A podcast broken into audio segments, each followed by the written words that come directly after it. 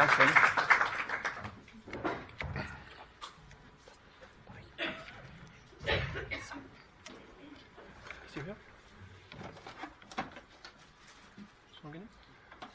Der heilige Paulus sagt ja, dass es verschiedene Gnadengaben gibt. Die Gnadengabe Charisma des Lückenbüßers oder Notstopfens ist zwar nicht aufgezählt, aber ist gerade im kirchlichen Bereich oftmals erforderlich. Ganz kurz zu meiner Person. Ich bin Pfarrer, ein Dorf weiter Richtung Heiligenkreuz in Gaden und ich unterrichte auch in der, an der Hochschule in Heiligenkreuz und halte gerade eine Vorlesung zu diesem Schreiben Amoris Laetitia. Ich habe ausgewählt, nicht eines der Abschnitte, einen der Abschnitte, die so ganz arg umstritten sind, sondern aus dem vierten theologisch zentralen Kapitel, die Liebe in der Ehe, die, glaube ich, wiederum zentrale Passage, unsere tägliche Liebe. Ich will das kurz erläutern, warum diese Wahl. Ich bin Pfarrer einer nicht so ganz unbeliebten Kirche für Trauungen. Und da kommen natürlich alle möglichen Leute her, nahe und vor allen Dingen eher die Fernen, die Garden wählen wegen der umliegenden Wirtshäuser, die direkt ein Komplettpaket anbieten für die Eheschließung. Und in solchen Kreisen ist es sehr beliebt, als Lesung 1 Korinther 13 auszuwählen. Das haben sie gerne und da wird in schönen Worten über die Liebe gesprochen und das ist alles wunderbar. Die kommen auf Wolke 7 nach Gaben geschwebt und äh, weder Pfarrer noch Wirt ähm, können verhindern, dass sie auf Wolke 7 wieder wegschweben. Aber dann kommt das, was man Alltag nennt, und dann endet das, wie wir leider alle wissen, oftmals in einer Katastrophe. Im Beichtstuhl frage ich oftmals die Leute, warum heißt der Alltag Alltag? Dann schauen sie mich ein bisschen an und denken, okay, das hat es jetzt auch nicht ganz kapiert. Warum heißt der Alltag Alltag? Weil wir den alle Tage haben. Alle Tage haben wir den. Und da müssen wir dann unseren Glauben, unsere Liebe, unsere Beziehung bewähren. Ja, das ist, feiertags haben wir einige Male im Jahr. Einmal im Jahr haben wir Geburtstag. Einmal im Jahr haben wir Hochzeitstag. Aber 365 Tage, so pflegte meine Mutter immer zu sagen, ist Muttertag. Und das, das, da scheitert es dann dran. Und wenn wir gerade den Text anschauen, sogenannte Hohe Lied der Liebe 1 Korinther 13, dann klingt das alles wunderbar. Ja, die Liebe hört niemals auf. Aber das, was davor kommt und was der Papst wunderbar, wirklich ganz großartig betrachtet, in den Ziffern 90 und folgende, das ist Alltag, das ist anspruchsvoll und das ist vor allen Dingen oftmals sehr, sehr mühsam. Schauen wir ganz kurz den Text an von 1 Korinther 13, das, was dann der Papst durchgeht.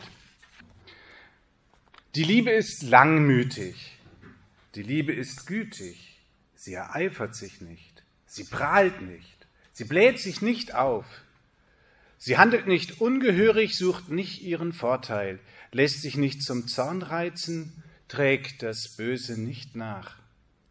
Sie freut sich nicht über das Unrecht, sondern freut sich an der Wahrheit. Sie erträgt alles, glaubt alles, hofft alles, hält allem stand. Und das dürfen wir wohl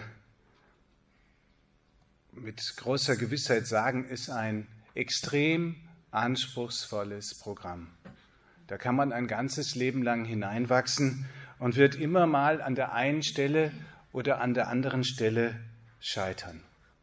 Mal wollen wir uns rühmen, mal tragen wir das Böse nach und vergessen es nie wieder.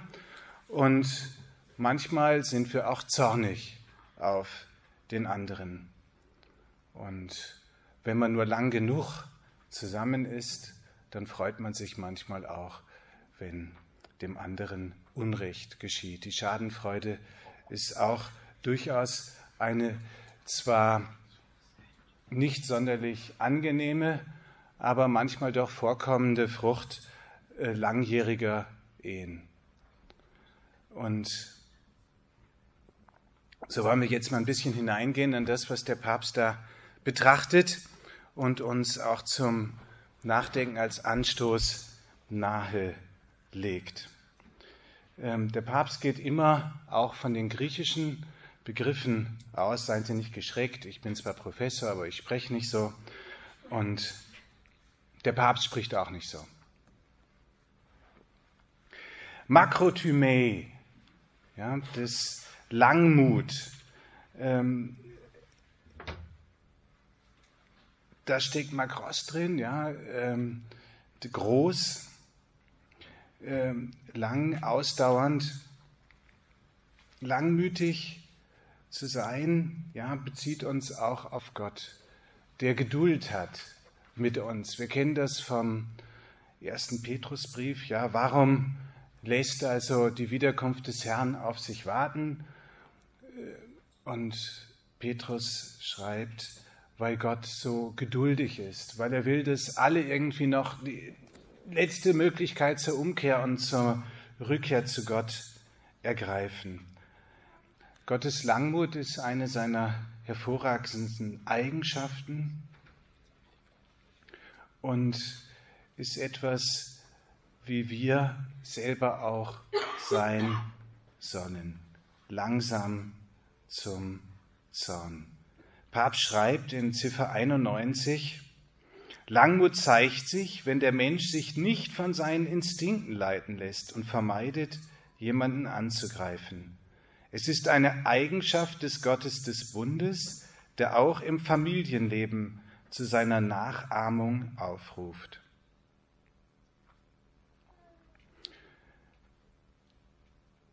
Langmut ist etwas, was wir brauchen, um den anderen in seiner Unvollkommenheit auszuhalten. Denn wir haben ja ein Ziel. Und ähm, das gilt für das klösterliche Leben genauso. Es, natürlich muss man so den sogenannten Fervor Novizie haben, ja den, den Eifer des Novizen. Und wenn man da schon ziemlich lau startet, dann ist fraglich, ob man am Ende auch ankommt.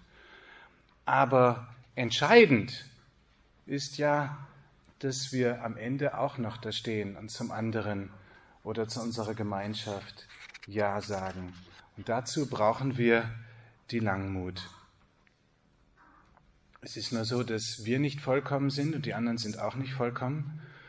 Und wie der Papst in 92 schreibt, das Problem besteht, wenn wir verlangen, dass die Beziehungen himmlisch oder die Menschen vollkommen sind. Oder wenn wir uns in den Mittelpunkt stellen und erwarten, dass nur unser eigener Wille erfüllt wird. Dann macht uns alles ungeduldig. Alles bringt uns dazu, aggressiv zu reagieren. Und dann wird die Familie so der Papst zu einem Schlachtfeld.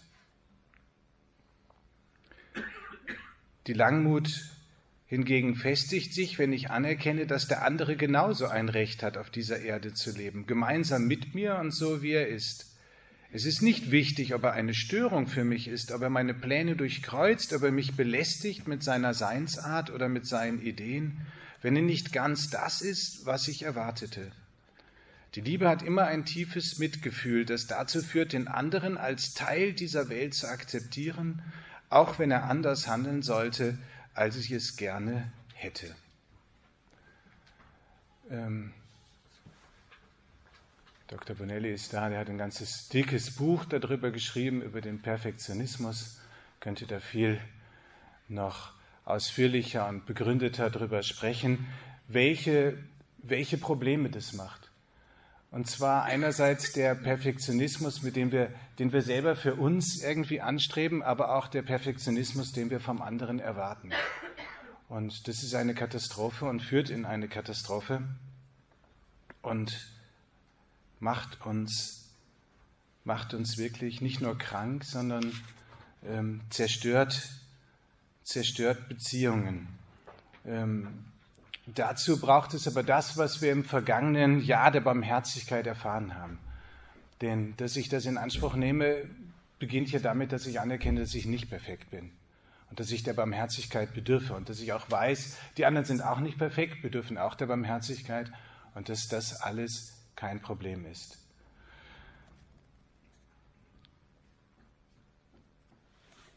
Der nächste Vers, den der Papst betrachtet, der zweite aus diesem hohen Lied der Liebe, die Liebe ist gütig.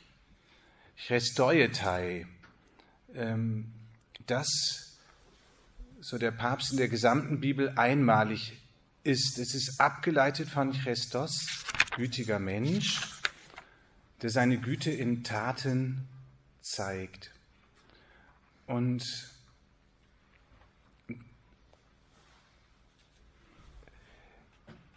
er zitiert dann in 94 den heiligen Ignatius von Loyola. Die Liebe muss mehr in die Werke als in die Worte gelegt werden.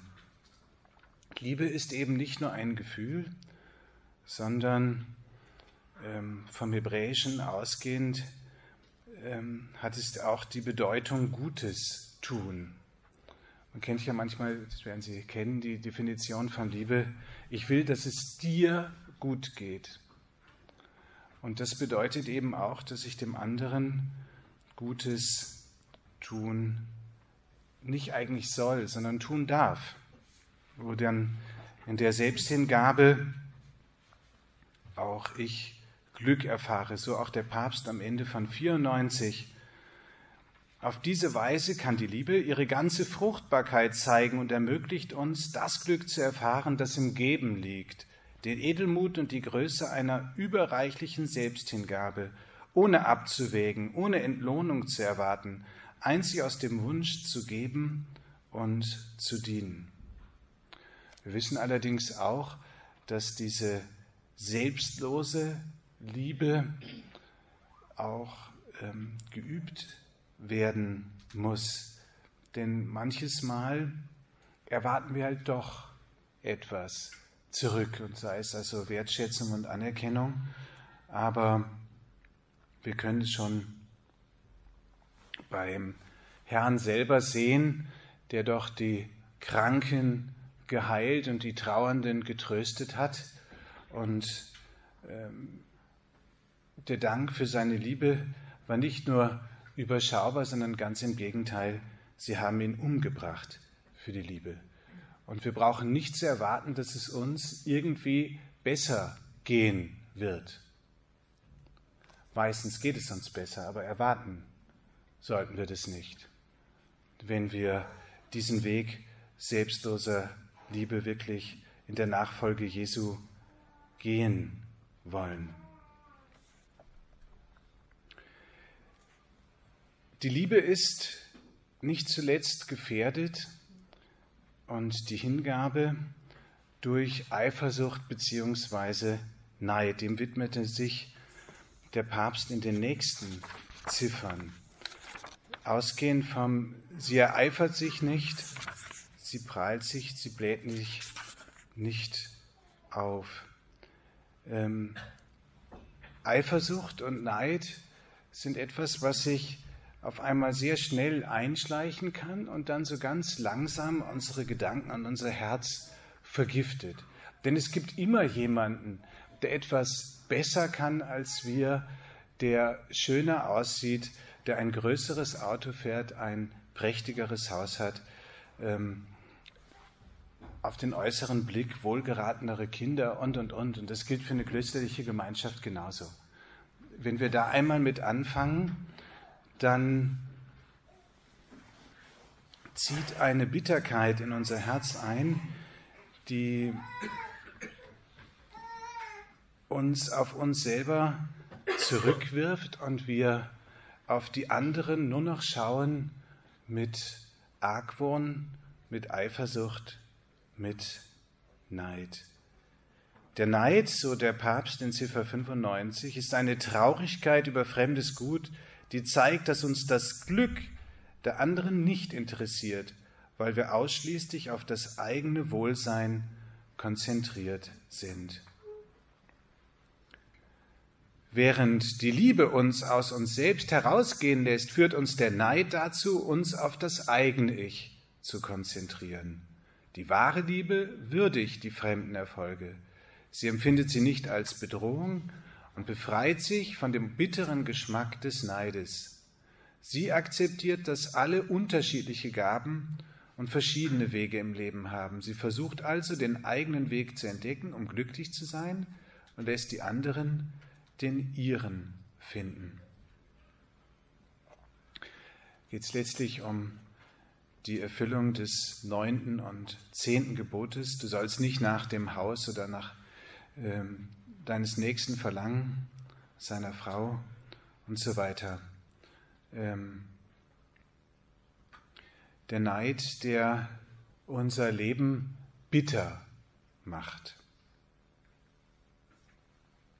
Die Ruhmsucht, die Prahlerei, das sich aufblähen, ähm, das ist auch so etwas, was gerade in unserer Mediengesellschaft ähm, eine Versuchung darstellt. Man wird ja nur wahrgenommen, auch in dem, was man tatsächlich an Gutem tut, wenn man dafür trommelt.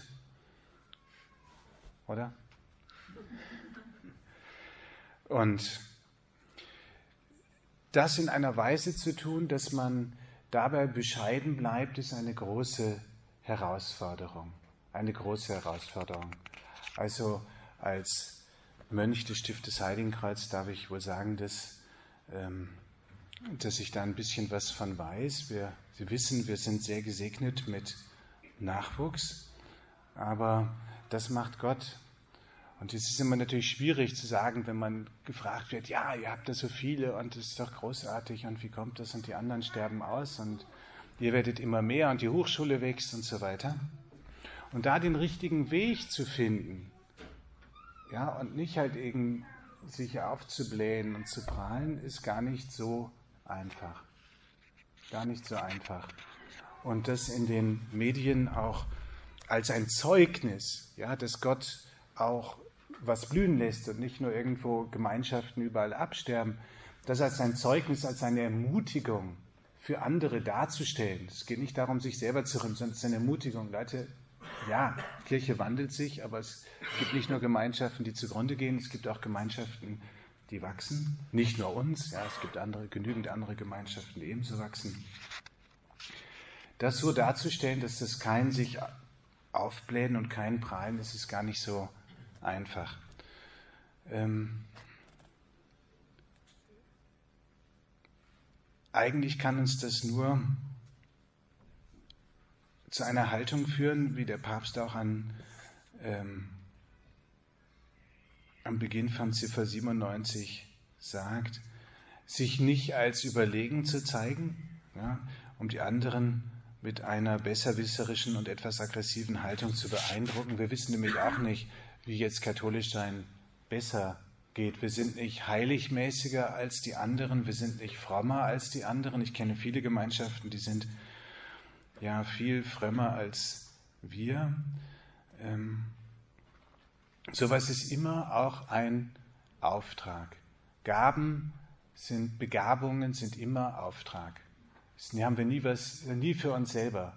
Und deswegen gibt es auch da keinen Grund, sich zu rühmen, dass man das eine oder andere kann, dass man halt irgendwie Talent hat, irgendwie einen Haushalt zu organisieren, sondern dann soll man das halt tun. Und wenn man irgendwas anderes kann, sollen wir das einbringen zum Wohle der Gemeinschaft und brauchen uns da gar nicht zu rühmen, denn wir haben für unsere Talente wahrlich gar nichts dazu getan. Und ganz im Gegenteil, wir haben dann die Pflicht, das zu entfalten und zum Wohle der anderen einzubringen. Der Papst zitiert auch 1 Korinther 8 dann in dieser Ziffer 97, die Erkenntnis macht aufgeblasen, die Liebe dagegen baut auf. Ähm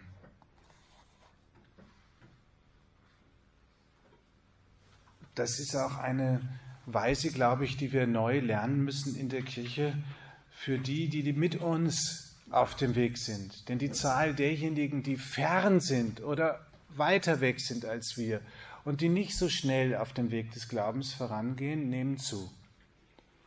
Und wir erleben immer mehr eine Kirche, die sich aufhaltet in Nahe und Ferne, in Langsame und Schnelle und alle gehören dazu.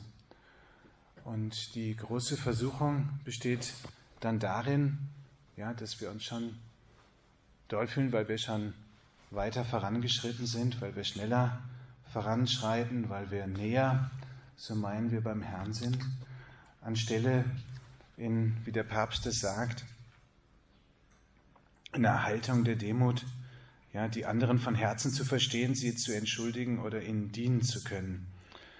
Ähm, die Logik, so der Papst, der christlichen Liebe ist nicht die Mentalität dessen, der sich den anderen überlegen fühlt, sondern wer bei euch groß sein will, der soll euer Diener sein. Das gilt für die Kirche, das gilt für kirchliche Gemeinschaften, das gilt für die Familie. Im Familienleben, so der Papst, darf nicht die Logik der Herrschaft der einen über die anderen regieren oder der Wettbewerb, um zu sehen, wer der intelligenteste oder der mächtigste ist, denn diese Logik endet mit der Liebe. Auch für die Familie gilt dieser Rat. Alle aber allen aber begegnen einander in Demut, denn Gott tritt den Stolzen entgegen, den Demütigen aber schenkt er seine Gnade. Ähm, das ist, glaube ich, etwas, was wir auch sehen dürfen. Nicht alle, die nach außen hin so mit stolz geschwellster Brust daherkommen, auch in den Familien, diejenigen, die das wirklich tragen. Und das gilt auch für Gemeinschaften, sind oftmals diejenigen, die im Hintergrund sind, die scheinbar weniger Talente mitbekommen haben, weniger belastbar sind, die aber für ein Gedeihen von Familien, Gedeihen von Gemeinschaften unentbehrlich sind. Wir alle haben geprägt auch von, von dem, wir sind ja Teil unserer Welt und dem, was an Werten und Vorstellungen so existieren und vorkommen. Und wir haben diese schneller, höher, weiter Mentalität und das Junge und das Strahlende und das Kräftige und das Starke und ich weiß nicht was sonst alles, was da so kommt.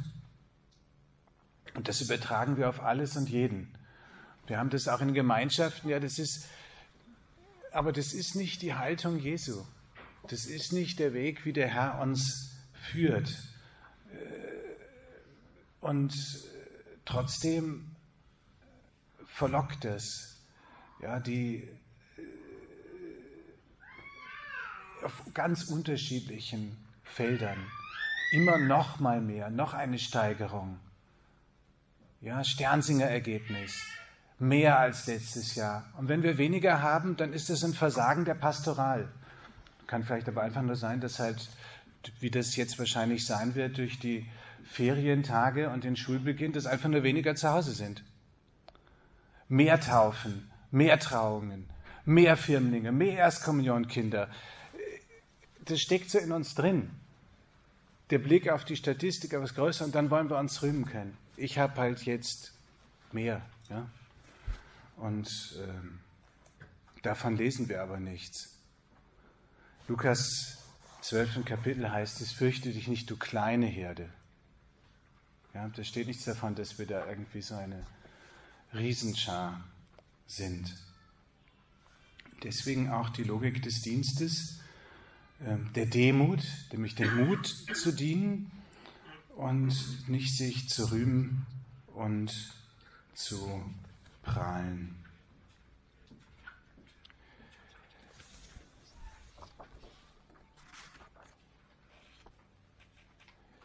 die Liebenswürdigkeit der Liebe, von der spricht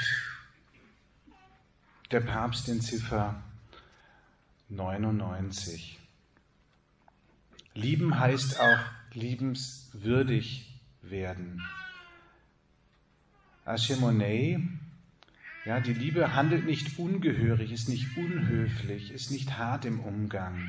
Ihre Methoden, ihre Worte, ihre Gesten sind angenehm und nicht rau und starr.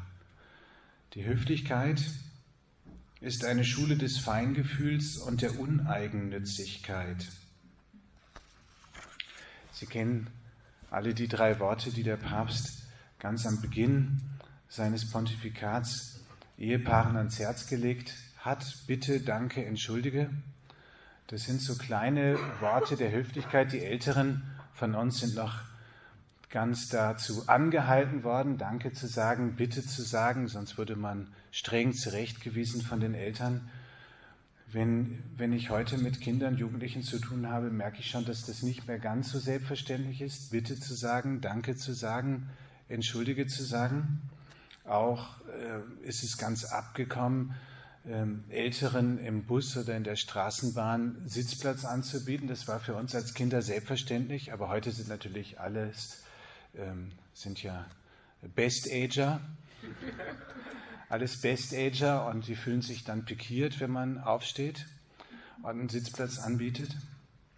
Ähm, fühlen sich also beschämt, dass sie zu alt sind. Und genauso, dass man irgendwie mal eine Tür aufhält, äh, in den Mantel hilft. Ja, das sind aber so die kleinen Dinge, die das Schmiermittel sind für menschliches Zusammenleben, was wir oftmals unterschätzen. Und das sage ich auch den Ehepaaren, die zu mir kommen. Ich habe das sehr gerne aufgegriffen für Predigten bei Trauungen. Warum?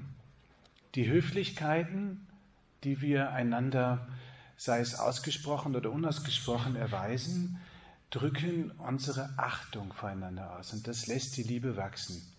Wenn ich Bitte sage, aller Höflichkeit oder das zumindest in meiner Haltung ausdrücke, dann drückt das den Respekt aus, den ich vor dem anderen habe. Der andere ist nicht einfach nur so ein, ja, ich habe keine Haushaltshilfe geheiratet, weil es jetzt einfach angenehmer ist, dass ich, dass da jemand ist, der meine ähm, Socken wäscht und meine Hemden bügelt. Ja, sondern wenn ich Bitte sage und auch noch nach 10 Jahren Ehe, nach 20 Jahren Ehe, nach 50 Jahren Ehe, ja, dann das nährt den Respekt voreinander. Ich nehme den anderen nicht einfach bloß als, als Mittel zum Zweck, sondern als Zweck in sich selbst. Bitte. Wenn ich Danke sage, mache ich den anderen groß. Das Magnificat, Magnificare, das Maria singt, ist genau der Dank an Gott. Großes hat der Herr an mir getan. Sie macht Gott groß. Wenn wir einem anderen Danke sagen, machen wir den anderen groß. Denn ich kann mir nicht selber danken. Ich verdanke jemandem etwas. Gott oder den Menschen.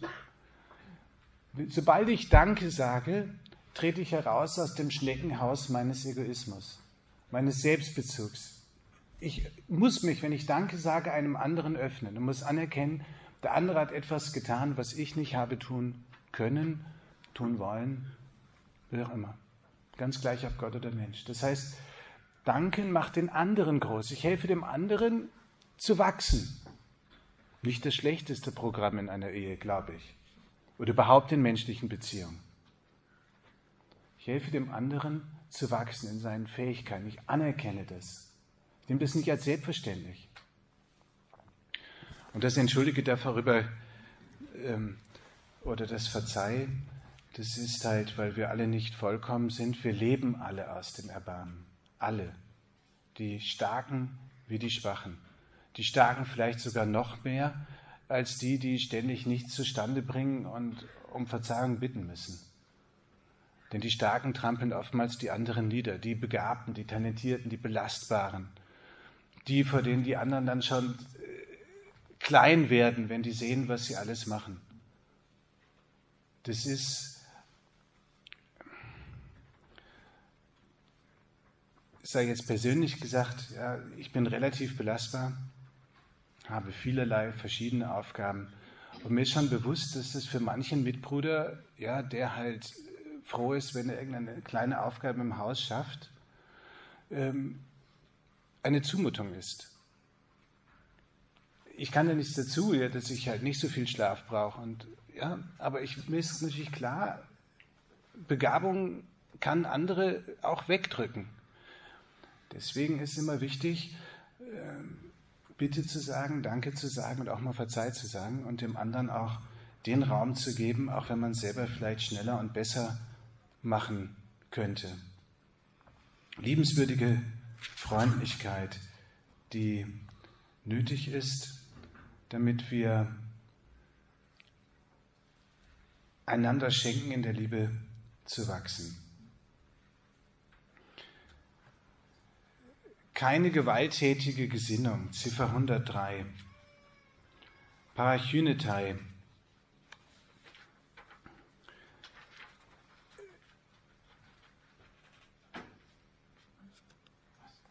Es handelt sich um eine gewalttätige Gesinnung, so der Papst in Ziffer 103, um eine nicht offenkundige Verärgerung, die uns den anderen gegenüber in die Defensive versetzt, als seien sie lästige Feinde, die zu meiden sind. Diese innere Aggressivität zu nähren, ist zu nichts Nütze. Es erinnert mich ein bisschen an Woody Allen-Filme, wo immer so Typen kommen, die gekennzeichnet sich durch eine Haltung, die im amerikanischen Passive-Aggressive genannt wird. Ja, das sind sehr unangenehme Zeitgenossen, ja, weil die einen ständig, ständig herausfordern.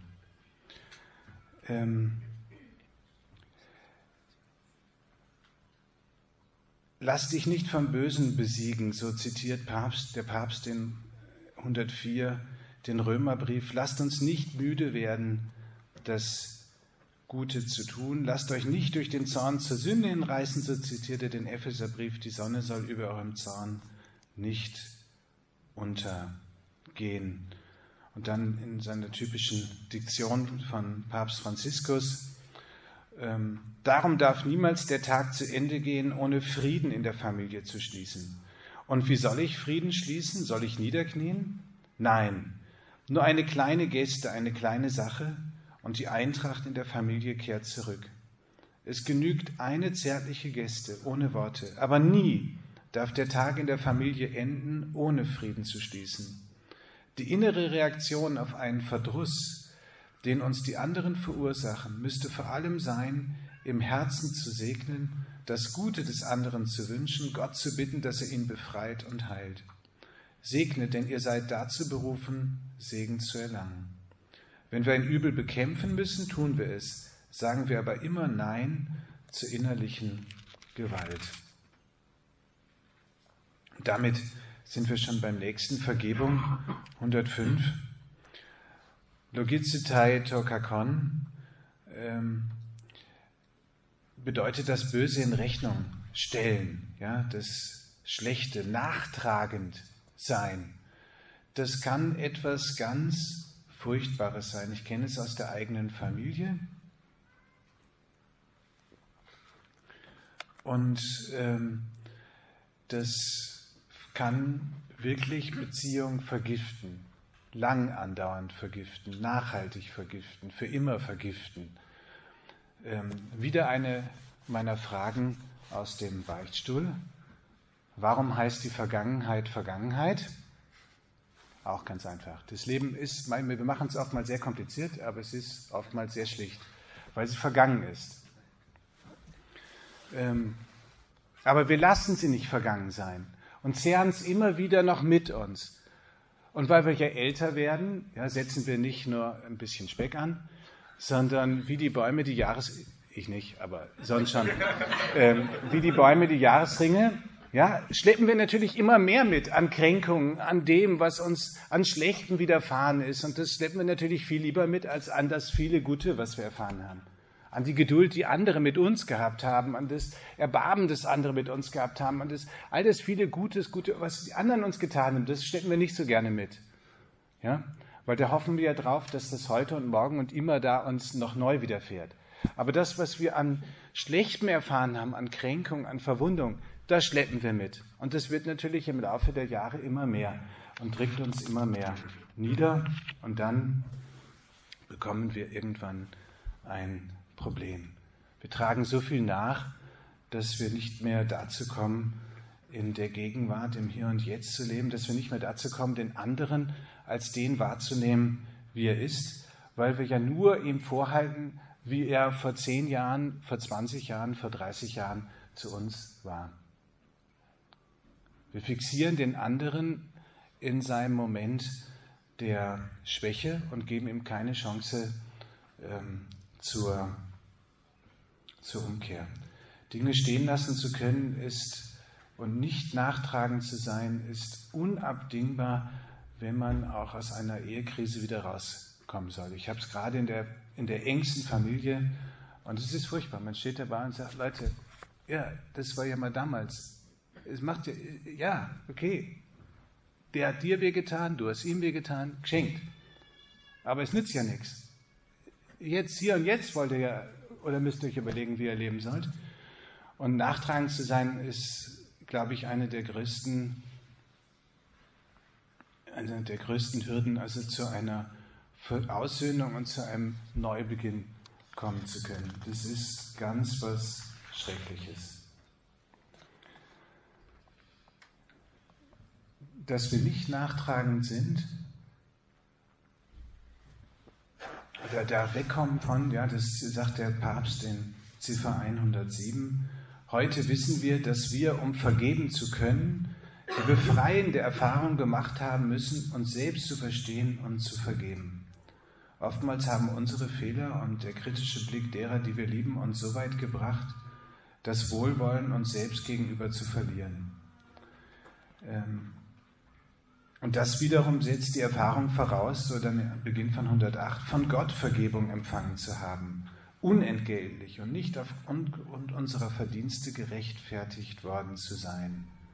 Wir wurden von einer Liebe erreicht, die all unserem Tun vorausging und die immer eine neue Chance gibt, fördert und motiviert. Es ist immer gut, sich daran zu erinnern, dass Gott uns zuerst geliebt hat. Und dass Jesus Christus für uns gestorben ist, als wir noch Sünder waren. Ja? Und das gilt auch für für unsere Beziehung zu den anderen. Ja? Gott hat uns zuerst geliebt und ähm, sich für uns hingegeben, als wir noch Sünder waren. Und deswegen sollen wir auch den anderen immer wieder verzeihen, weil wir selber, weil Gott uns zuerst verziehen hat und uns zuerst geliebt hat. Sich mit anderen freuen, schließlich ähm, ist etwas, was großartig ist, ein ganz wunderbares Charisma, ähm, sich mit anderen freuen zu können. Freut sich an der Wahrheit. Synchairete aletheia. Äh, sie freut sich über das Gute des anderen, über seine Fähigkeiten, seine guten Werke, seine, wenn seine Würde anerkannt wird. Ähm, das ist etwas, was sehr wichtig ist und was auch, wo die Familie zum Ort wird. Und der Papst sagt es dann in 110 in einem sehr schönen Satz. Ähm, wir Menschen brauchen Orte, wo wir kommen können, wo wir sein können, wo wir sind. Nicht nur in unserer Trauer, in unserem Schmerz, dass uns jemand in den Arm nimmt, sondern es gilt genauso für die Freude. Wenn wir keinen haben, der sich mit uns freut, freut es uns nicht. Ganz einfach. Und der Papst sagt das wunderbar. Die Familie, also in 110, die Familie muss immer der Ort sein, von dem jemand, der etwas Gutes im Leben erreicht hat, weiß, dass man es dort mit ihm feiern wird. Wunderbarer Satz, ganz großartig. Ja? Zu wissen, das ist ein Ort, wo man mit mir feiert. Das, was ich erreicht habe. Das ist großartig. Und schließlich und am Ende, die Liebe erträgt alles, glaubt alles, hofft alles, hält allem stand. Pantas Dege. Ähm, wir tragen nicht nach und schleppen das mit und tragen es dem anderen nach, sondern wir ertragen alles. Wir tragen alles. das kann manchmal bedeuten in Beziehungen, in Ehen, genauso wie in, im Leben einer klösterlichen Gemeinschaft, eben nicht die Auseinandersetzung ähm, zu suchen. Es kann bedeuten, Schweigen zu bewahren. Manchmal muss man auch wegsehen können. Eine viele, viele, viele Jahre verheiratete, sehr kluge und fromme Frau sagte mir einmal vor ein paar Jahren, die jetzt schon wirklich ähm, lange, lange verheiratet ist, mehr als 50 Jahre, ich habe manches Mal einfach weggesehen. Und dann kam er eh zurück. Das ist eine, eine, das ist eine, eine Klugheit, die es manchmal braucht, ähm, alles zu ertragen und manches Mal auch zu entschuldigen, die kein bloßes Wegschauen ist, weil man die Wahrheit nicht sehen will, sondern ganz im Gegenteil, die weiß, wenn ich jetzt Druck mache, dann kriege ich ihn raus, weil der dann, ja, was soll er denn tun? Dann will er auch seine Würde wahren. Und wenn ich ein bisschen geduldig bin, dann löst sich das ganz von alleine.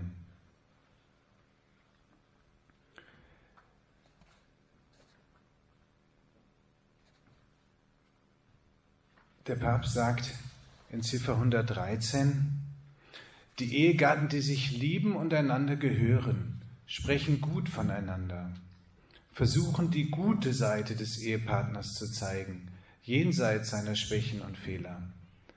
In jedem Fall bewahren sie das Schweigen, um sein Bild nicht zu schädigen. Das ist aber nicht nur ein äußeres Handeln, ohne dass sie einer inneren Haltung entspringt. Das bedeutet nicht, dass man mal eine humorvolle Bemerkung machen kann über die Menschen, mit denen man zusammenlebt. Aber wir, wir sollen sie nicht entblößen. Wir sollen ähm, ähm, wirklich gut voneinander reden. In Gemeinschaften, in größeren Gemeinschaften ist es natürlich, wo man, wo der liebe Gott einen zusammengeführt hat und wo das nicht von vornherein man jeden einzelnen Mitbruder sich auserwählt hätte, als derjenige, mit dem man dann die nächsten Jahrzehnte zusammenlebt, ist es natürlich schwieriger.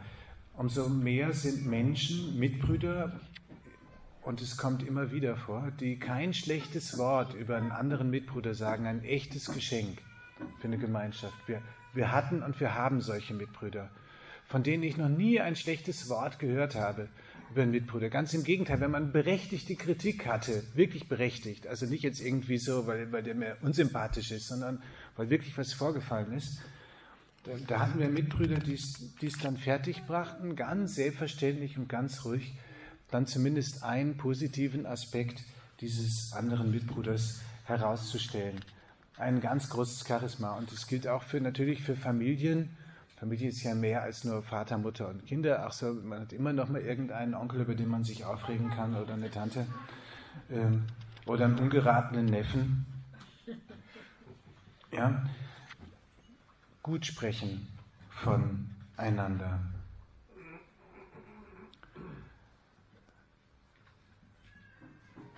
Der andere, so der Papst, ist nicht nur das, was mir lästig ist. Er ist viel mehr als das. Aus demselben Grund verlange ich nicht von ihm, dass, es, dass seine Liebe vollkommen sein muss, damit ich ihn wertschätze. Er liebt mich, wie er ist und wie er kann, mit seinen Grenzen. Doch dass seine Liebe unvollkommen ist, bedeutet nicht, dass sie geheuchelt oder nicht echt ist. Ein ganz wichtiger Satz. Gerade in Zeiten, wo ähm, des Vollkommenheitsstrebens, des Perfektionismus ja. Wir glauben dann, dass wenn es nicht perfekt vollkommen ist, dann stimmt es ganz und gar nicht. Und das ist halt nicht wahr. Ähm, das gilt für so ziemlich alles. Gilt auch fürs Ordensleben. Dass einer kein, nicht der vollkommene Pfarrer ist, bedeutet nicht, dass das jetzt unecht ist, sondern dass der sich halt einfach mühen muss, da hineinzuwachsen. Und das gilt für die Ehe, für die, für die Liebe genauso dass der andere nicht vollkommen ist, bedeutet nicht, dass er mich nicht liebt oder dass er das nur heuchelt, sondern dass er genauso wie ich in der Liebe einfach wachsen muss. Sie ist echt, so der Papst, die Liebe, aber begrenzt und irdisch. Darum wird er, wenn ich allzu viel von ihm verlange, mir das in irgendeiner Weise zu verstehen geben, dass, da er nicht imstande sein noch akzeptieren wird, die Rolle eines göttlichen Wesens zu spielen, noch allen meinen Bedürfnissen zu Dienste zu sein. Die Liebe lebt mit der Unvollkommenheit, mit dem Entschuldigungsgrund zusammen und weiß angesichts der Grenzen der geliebten Person das Schweigen zu wahren. Ähm das ist etwas, was, glaube ich, für ein Gelingen von Ehe, von überhaupt von äh, liebevollen Beziehungen in den verschiedenen Verbindungen, in denen wir Menschen stehen, ganz wichtig ist. Panta Pistoie, Panta Elpize, alles Glauben, alles Hoffen. Der Papst bringt es in die Liebe in Beziehung zur Freiheit. Liebe braucht ja die Freiheit, kann man wunderbar auch nachlesen in Deus Caritas, ist die Hoffnung, die uns verbindet, auch untereinander. Ähm, hier kommt es nur sehr kurz. Wenn wer da mehr lesen möchte, sollte es P. Salvi zur Hand nehmen, ja, wo am Schluss bei den Lernorten der Hoffnung Papst Benedikt schreibt, niemand lebt alleine, niemand glaubt alleine, niemand hofft alleine und niemand wird alleine gerettet. Wir sind aufeinander verwiesen, wir Menschen sind soziale Wesen und unser christlicher Glaube und unsere christliche Hoffnung verbinden uns miteinander. Pantahypomene bedeutet, so der Papst Franziskus in 118, dass die Liebe mit einer positiven Geisteshaltung alle Widerwärtigkeiten erträgt. Es bedeutet, mitten in einer feindlichen Umgebung standhaft zu bleiben. Ich habe heute das, nicht, dass die, die, die Ehe ist kein, es sollte kein Krieg sein. Aber ich habe heute, und das ist jetzt vielleicht ein Verweis darauf, was, was das meinen kann im letzten. Ja, es gibt Liebe ist immer auch ein Zeugnis, ein, ein Standhalten. Ja? Und das ist Materia. Und das geht auch manchmal bis zum Letzten. Ähm, es greift ein bisschen jetzt drüber hinaus. Der, ähm, Kardinal Schönborn hat über die koptischen Märtyrer gesprochen. 21, die ihr Leben für den Herrn gegeben haben. 20 von denen waren Kopten, die hier ein Kreuz eintätowiert haben am Handgelenk und so halt schon alleine bei der Begrüßung für allen, alle erkennbar sind als Christen.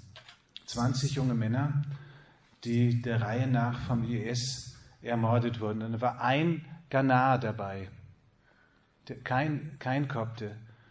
Und erkennt man natürlich als Nicht-Kopte. Und dann haben sie ihm gesagt, du bist ja kein Kopte, also du bist ja, gehörst ja nicht zu denen.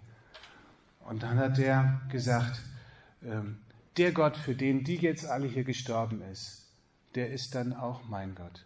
Obwohl er kein Christ war, glaube ich ursprünglich. Müssen noch nachlesen. Ähm, das meint auch Standhaftigkeit. Ja? Wir, wir neigen dazu, wenn irgendwie was drückt. Die Liebe ist vollkommene Hingabe im Letzten. Und da findet man auch erst das Glück. Ähm, jetzt werden Sie sagen, okay, das, der hat gut reden. Ähm, der ist Mönch und Priester und der hat keine Kinder und keine Ehefrau, die ihm also jetzt sagt, wie er die Pantoffeln am Bett hinzustellen hat. Ja, das stimmt. Und trotzdem ähm, darf man ja ein bisschen was verstehen davon, denn das gilt für das Leben im Ordensstand, für das Leben als Priester, genauso wie für das Leben als Ehefrau, Ehemann. Das, das Glück findet man nur über die Hingabe. Und das tut manchmal weh, das tut sogar öfter weh, als uns lieb ist. Aber je, je mehr wir da standhalten, je mehr wir da dran bleiben, so sagt uns der heilige Benedikt im Prolog seiner Regel. Ja, lass dich nicht abschrecken. Der Weg ist am Anfang eng und steil und beschwerlich. Aber wenn wir da durchmarschieren, ja, dann ähm, weitet sich das Herz, so sagt der heilige Benedikt, dann weitet sich das Herz und wir gehen den Weg der Gebote Gottes in der unsagbaren Freude der Liebe. Ja, da haben wir dieses Amoris Laetitia, in der unsagbaren Freude der Liebe. Ähm, die Liebe, das ist wie mit dem, Sie wissen vielleicht, in Heiligenkreuz haben wir so eine Muckibude. Na, ist es schon auch, glaube ich, mal im, im, Fernsehbeitrag gekommen, Muckibude in Heiligenkreuz. Ne? Und ähm, no pain, no gain. Ja, wenn Sie da nicht, wenn Sie da sporteln wollen und da Muckis kriegen wollen, dann müssen Sie sich da Gewichte draufpacken, dann müssen Sie mal ein bisschen schwitzen, ächzen und stöhnen, damit es mehr wird. Das gilt genauso, wenn Sie in der Philosophie und in der Theologie weiter wollen, weiterkommen wollen, dann müssen Sie da oben das, was zwischen den zwei Ohrwaschen liegt, aktivieren. Ähm, das macht manchmal auch Verdruss und Schädelweh. Und das Gleiche gilt aber auch für die Liebe. Das kriegen Sie nicht zum Nulltarif. Das kriegt keiner von uns zum Nulltarif. Und das Glück auch nicht. Und so wie unsere Muskulatur wächst, ja, wenn wir halt einen Widerstand haben und ein Gewicht gegenbringen und so weiter. Und so wie unser Verständnis von Problemen, von Fragestellungen wächst, wenn wir mal wirklich mal intensiv und konsequent drüber nachdenken und nicht jetzt irgendwie sagen, oh, das ist mir jetzt zu kompliziert, ich lasse das wieder. Ein philosophischer Text, ein theologischer Text zu kompliziert, ich lasse das wieder.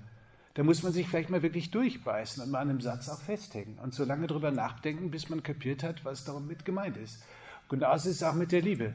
Die kriegen wir nicht zum Nulltarif, das ist manchmal halt widerständig. Und der größte Widerstand ist aber nicht in dem anderen. Der größte Widerstand ist nicht in dem Du. Der größte Widerstand ist in uns. Und der einzige, auf den wir Einfluss haben, sind wir selber. Das bedeutet, dass um wirklich die Freude der Liebe entdecken zu können, müssen wir uns der erbarmenden Liebe Gottes öffnen. Wir müssen den anderen, den wir lieben, unseren Mann, unsere Frau, unsere Kinder, unsere Verwandten, unsere Mitbrüder, Mitschwestern, wie noch immer, wir müssen sie zunächst erstmal so nehmen, wie sie sind. Wenn der liebe Gott sie anders hätte, gewollt hätte, hätte er sie anders geschaffen fängt aber damit an, dass ich mich mit Gott versöhnen lasse und auch mich mit mir selber versöhnen lasse. Das geht auch oftmals so durcheinander. Ähm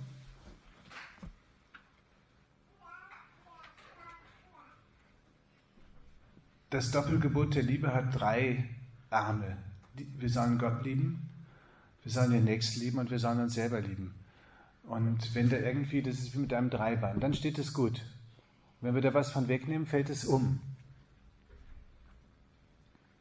Und deswegen ist ein nicht unkritisches Annehmen unserer selbst, ja, wir dürfen schon auch ähm, kritisch auf uns selber schauen, ist wichtig, damit wir imstande sind, die anderen annehmen zu können. Der Papst hat in diesem Schreiben Amoris Laetitia wo viele sich auf ganz andere Stellen stürzen, äh, wunderbare Gedanken vorgelegt ähm, zur Liebe in der Familie in seiner unnachahmlich südamerikanisch praktischen Art auch sehr schöne Anregungen gegeben, auch für zölibatär lebende Menschen. Ich habe als Fragestellung Anregungen für die Gruppen ähm, eine Ziffer vorgeschlagen, und zwar die Ziffer 220. Als, ja, zum Weg gehört es, verschiedene Phasen zu durchlaufen, so beginnt der Papst, die zu einer großherzigen Selbsthingabe einladen. Vielleicht die, sich die Frage zu stellen in den Austauschgruppen, ja, also ja, wo stehen wir? Welche Phasen haben wir auch miteinander gemeistert. Und Was könnte auch dazu kommen? Ähm, das Bild des Weges ist ähm, ein urchristlicher Weg. Sie wissen, ähm, am Beginn der Kirche nannte man manchmal den Glauben überhaupt nur den Weg. Ja? Und ähm, wir Menschen neigen dazu, sitzen zu bleiben. Wir wollen uns ungern bewegen, aber der Geist will uns ja antreiben. Ja? Wenn, ich, wenn ich nicht bereit bin, mich auf einen Weg zu machen, das auch so zu verstehen, ja, dann fixiere ich auch wiederum den anderen. Wir verändern uns. Der andere verändert sich und zwar nicht nur jetzt äußerlich, auch innerlich. Ja, wir sind nicht, ich bin auch nicht der, derselbe, auch jetzt auf meinem geistlichen Weg, der ich vor zehn Jahren war oder vor 15 Jahren war oder vor 30 Jahren war. Und das wäre ja auch schlimm. Ja? Denn wir wollen ja dem Herrn entgegengehen. Ja, und wenn er kommt in Herrlichkeit, ja, und das äh, können wir nicht sitzen bleiben. Also, das ist jetzt eine Einladung zum Nachdenken. Ähm, wie ist es mit unserem gemeinsamen Weg, auf dem der Herr mit uns gehen möchte, wo er uns führen und leiten will. Ähm, und die heilige Familie Nazareth ist da ein gutes Bild und Beispiel. Josef, Maria und Jesus, ähm, wo der Papst am Ende dieses Schreibens ein Gebet formuliert, mit dem ich den allerletzten Worten abschließen will. Jesus, Maria und Josef, in euch betrachten wir den Glanz der wahren Liebe. An euch wenden wir uns voll Vertrauen. Heilige Familie von Nazareth, mache auch unsere Familien zu Orten innigen Miteinanders und Räumen des Gebetes, zu echten Schulen des Evangeliums und zu kleinen Hauskirchen. Heilige Familie von Nazareth, nie mehr gebe es in unseren Familien Gewalt, Halsstarrigkeit und Spaltung. Wer Verletzung erfahren oder Anstoß nehmen musste, finde bald Trost und Heilung. Heilige Familie von Nazareth, lass allen bewusst werden, wie heilig und unantastbar die Familie ist und welche Schönheit sie besitzt im Plan Gottes. Jesus, Maria und Josef, hört und erhört unser Flehen. Amen.